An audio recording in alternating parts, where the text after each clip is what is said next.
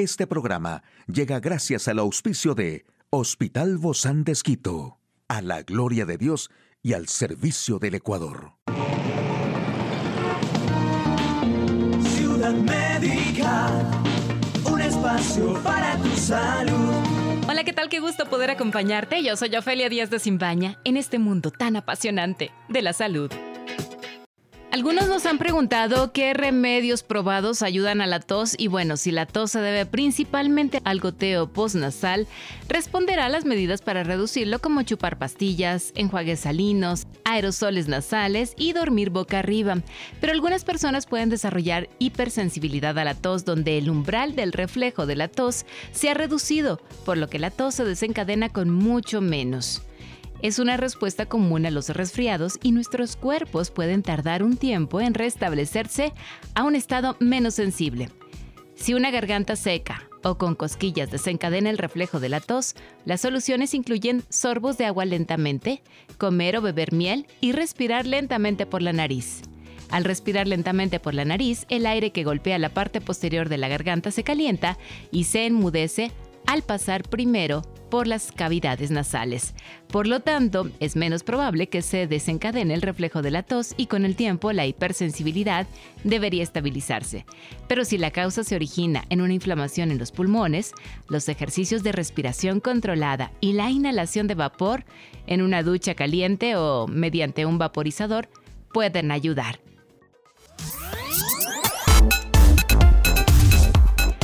Y el detalle de la información más actual en el campo de la salud. ¿Por qué puedes seguir con tos después de recuperarte de COVID? ¿Y qué puedes hacer para aliviarla? Tus manos pueden evidenciar enfermedades. Estas son las patologías que se manifiestan primero en los miembros superiores. Y todo lo que se sabe sobre la subvariante BA.275 de Omicron, en un momento lo sabremos. Bueno, si la tos se debe principalmente al goteo postnasal, responderá a las medidas para reducirlo como chupar pastillas, enjuagues salinos, aerosoles nasales. El problema es que la tos puede persistir durante semanas o meses después de que la infección por coronavirus haya desaparecido. La tos es una de las formas en las que el cuerpo se deshace de irritantes no deseados como virus, polvo o mucosidad. La inflamación es un proceso defensivo que utiliza nuestro sistema inmunitario para combatir el coronavirus. Si los pulmones y las vías respiratorias inferiores están afectados. La tos es la manera que tiene el cuerpo de tratar de eliminar el líquido y la hinchazón que detecta allí. A veces no hay mucho líquido por lo que la tos es seca, pero la inflamación del tejido pulmonar aún provoca tos. Las vías neurales pueden estar donde acecha la inflamación. Bueno, para prevenir cualquier enfermedad lo importante es detectarla a tiempo y para poder hacerlo hay que estar atento de los síntomas y conocer cuáles son las primeras zonas del cuerpo que se ven afectadas. Existen varias enfermedades cuyos primeros síntomas están relacionados de manera significativa con las manos y se pueden detectar de manera rápida debido a sus dolores y molestias. Las molestias se pueden presentar a la hora de realizar actividades diarias como escribir, agarrar un objeto o expresarse ante los demás, por ejemplo el sarpullido. Las alergias suelen aparecer primero en las extremidades superiores. Estas pueden generar síntomas de picores y vesículas en las manos. Entre las causas más comunes de las alergias están el consumo de alimentos y medicamentos, también la hiperhidrosis, que es una patología que se caracteriza por una profunda sudoración sin motivo aparente y los primeros síntomas de esta enfermedad se ven reflejados en las manos.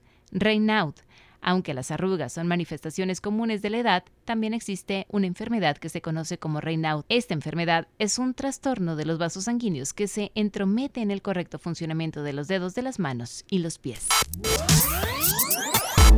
Los sublinajes de la variante Omicron han ocasionado el incremento de casos de COVID-19 alrededor del mundo. BA.4, BA.5 predominan en las muestras secuenciales en las últimas semanas. El cambio que ha tenido el virus ha sido vertiginoso, al igual que los tratamientos para crear inmunidad.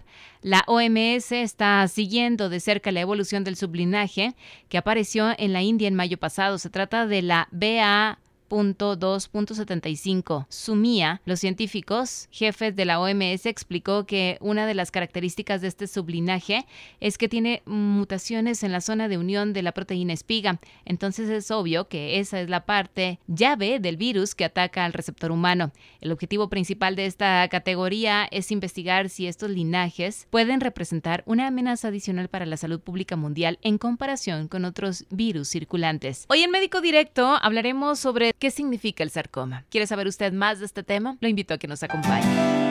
Una charla amigable con nuestro invitado. Recibimos con muchísimo agrado al doctor Ricardo Tixi Ramírez. Él es oncólogo clínico del Hospital Bozán de. Gracias, Doc, por acompañarnos el día de hoy. Bienvenido. Gracias, Ofelia, nuevamente eh, muy gentil por la invitación. No hay tanta incidencia de sarcoma porque es un tumor eh, muy heterogéneo, es, es, un tumor muy heterogéneo que se, puede presentar en cualquier tejido, eh, puede haber en la cabeza, pulmón, en los huesos, en el tejido muscular esquelético, en el tejido eh, de músculo liso. Entonces, e, es un, es un tumor bastante heterogéneo que se produce con una incidencia tanto en el hombre como en la, como, mm. Eh, como en la mujer de de 2 a 5 casos por 100 mil. ¿Por qué se da este tipo de cáncer? Que más se conoce como el cáncer de huesos o de, o de tejidos blandos. Había leído un poquito, ¿verdad, Doc? Sí,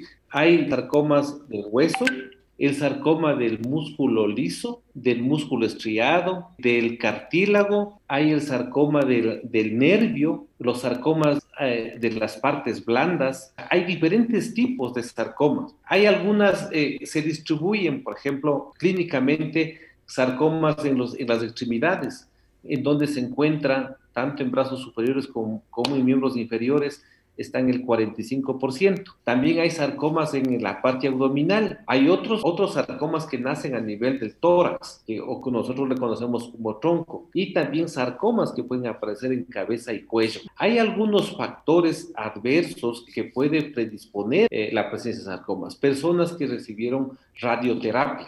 Otro factor que es la presencia de linfoedema crónica, es la obstrucción de los ganglios con hinchazón tanto del, tanto del brazo como de las piernas y ahí podemos tener desarrollar un sarcoma. También hay otros factores que pueden predisponer sustancias cancerígenas como dióxido de torio, infecciones por HIV, el, herpes, eh, el herpes humano, y también hay sarcomas eh, que tienen en síndromes hereditarios. Por ejemplo, hay el síndrome de Lifraumeni, que produce por una mutación de, de un gen que es el guardián del, del, ciclo celular, que es el P53. Hay también sarcomas con esclerosis múltiple. Y como usted está viendo, es un, es un sinnúmero de sarcomas y un cuadro clínico muy heterogéneo. Hay sarcomas en la infancia, que es un número importante, pero también hay sarcomas en la, en la edad media, con un promedio en los 60 años. Entonces, dependiendo de este tipo de sarcoma, como usted me, eh, eh, es un tema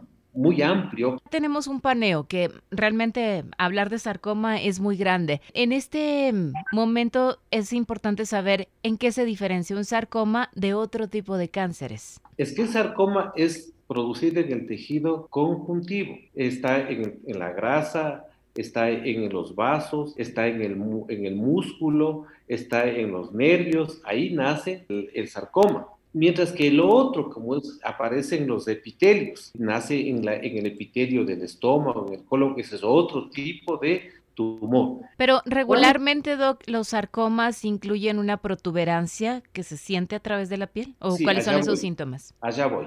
Usted ve que eh, le he nombrado un sinnúmero de, de, esta patología. Pero ¿qué es lo que se, más se ve? Por ejemplo, se ve los liposarcomas, que es un tumor de crecimiento de los adipocitos. Frecuentemente, ¿en dónde se presenta más?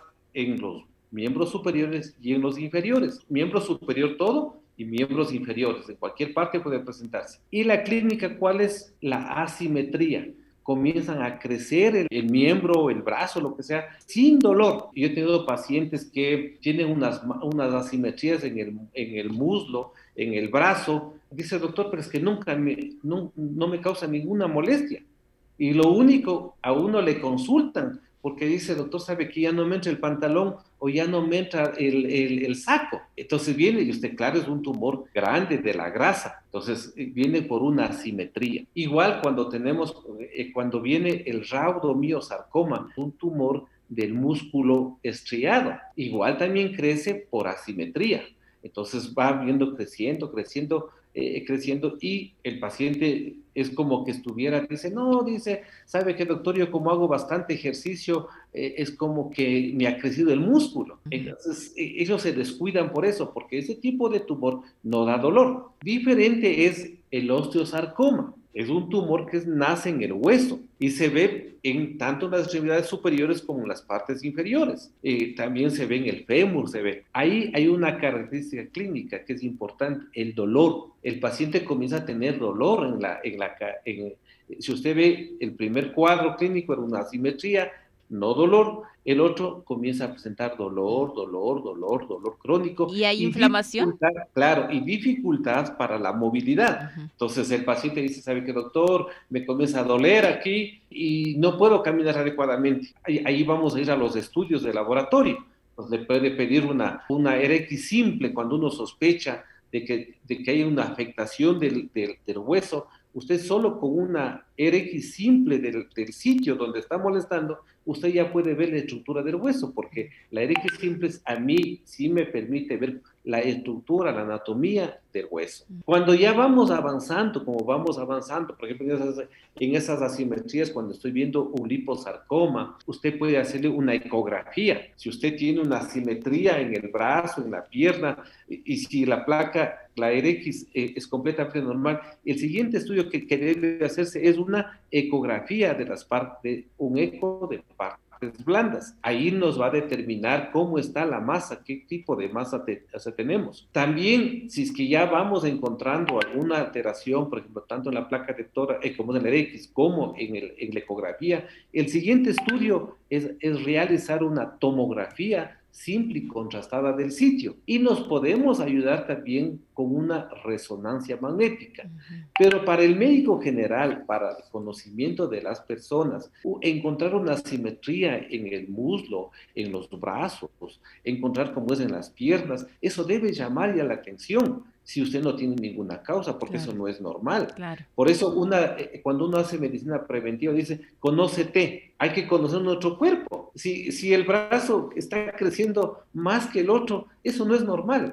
Si yo tengo un dolor crónico, eso no es normal. Tengo que buscar que me diagnostiquen alguna cosa, aunque esta patología que estamos hoy en día conversando no es tan frecuente como, eh, como se ve otro tipo de tumores, pero también causa bastante mortalidad y morbilidad, porque a veces uno puede, los sarcomas, por ejemplo, de mano, puede tocar realizar un reemplazo completamente del hueso.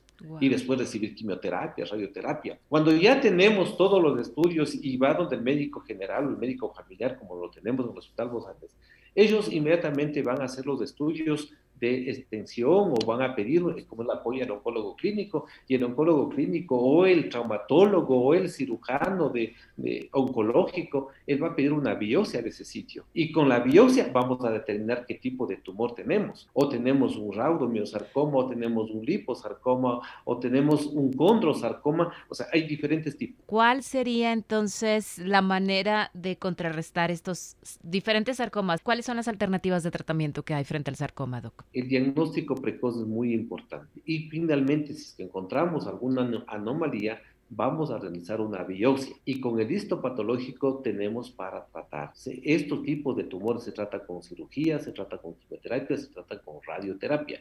Se trata con un equipo multidisciplinario, pero es fundamental llegar a un diagnóstico. Cuando usted encuentra una lesión más allá de 2, de 3 centímetros, busque ayuda eh, es mejor adelantarnos, no quedarnos como, a mí me da, mucha pena, a veces pacientes vienen con masas de 20, de 30 centímetros, y, eso no, pero si usted encuentra una masa de 2 centímetros que no tenía anteriormente, busque ayuda. Muchísimas gracias, doctor Ricardo Tixi, oncólogo clínico del Hospital Bozán de Esquito. A usted, amigo y amiga, gracias por acompañarnos. Hasta la próxima.